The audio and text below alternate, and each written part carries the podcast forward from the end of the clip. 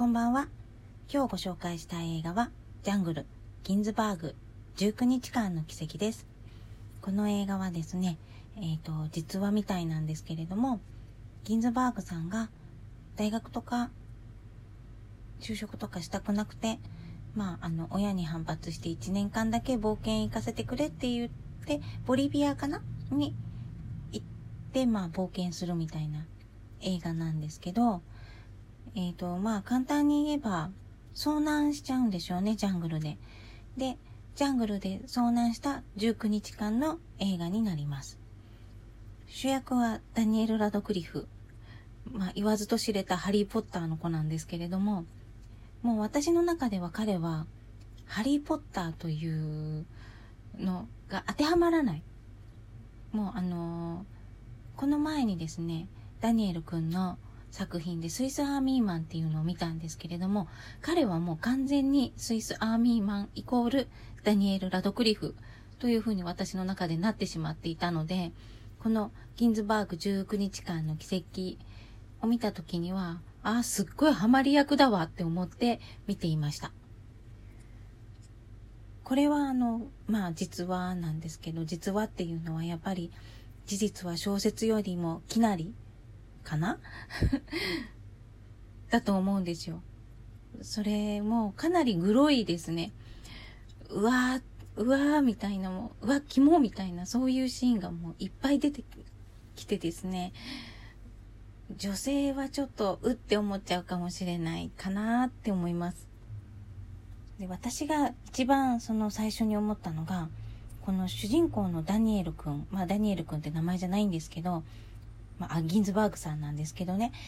あの、カールかなっていう人に、あの、ジャングル行かないかすごいものが見たいんだろう冒険したいんだろうって誘われて、ホイホイ乗っちゃうんですよ。え、もうこれって完全にオレオレ詐欺的な感じじゃない？みたいな感じに思うんですけど、ダニエル君はですね、まあダニエル君じゃなくてギンズバーグさんなんですけど、ギンズバーグさんは、まあホイホイついていってしまったわけなんですよ。で、あのー、仲良くなった男の子、男の子というか男性二人も巻き込んで冒険に行こうぜみたいな感じで、もうなんだろう、ピクニックに行くような気分で、ウッキウキの気分でジャングルに入っていってしまうんですね。私がそれで思ったのが、自然を甘くしちゃ、甘く見ちゃダメだろうみたいな、なんかちょっと、な、なんだこいつみたいな感じに思ったんですよ。なんかそういうですね、自然を舐め切ったことで、あのー、ま、いろいろね、あのー、死に至ってしまったっていう映画が、例えば八甲田山とか、イントゥーザワイルドとかあるんですけど、もう本当に自然をね、舐めちゃいけないんです。そんな私はまあ都会暮らしなんですけれども、キャンプとか好きで行くんですが、やっぱり夜とかすごく怖いって思いますし、あの、おトイレ行くにも熊とか出たらどうしようとか、本当にすごいこう注意をして、そこまでしなくていいじゃんって言われるんですけど、私はもう、もうビクビクしながら 行くみたいな。うん、話は脱線してしまったんですけど、そう、自然を舐めたらいけないんだとかなんとかですね、また、なんかよくわかんない話になってしまったんですけど、まあ、この映画をまあ見て、私が思ったのが、こう、自然と共存する文明っていうのが素晴らしいんだろうな、みたいな、その、開発しすぎなく、自然の恩恵を受けて、で、自然に返して、で、こう、つつましくじゃないですけど、必要なものだけ、必要なところにというか、あの、使うみたいな、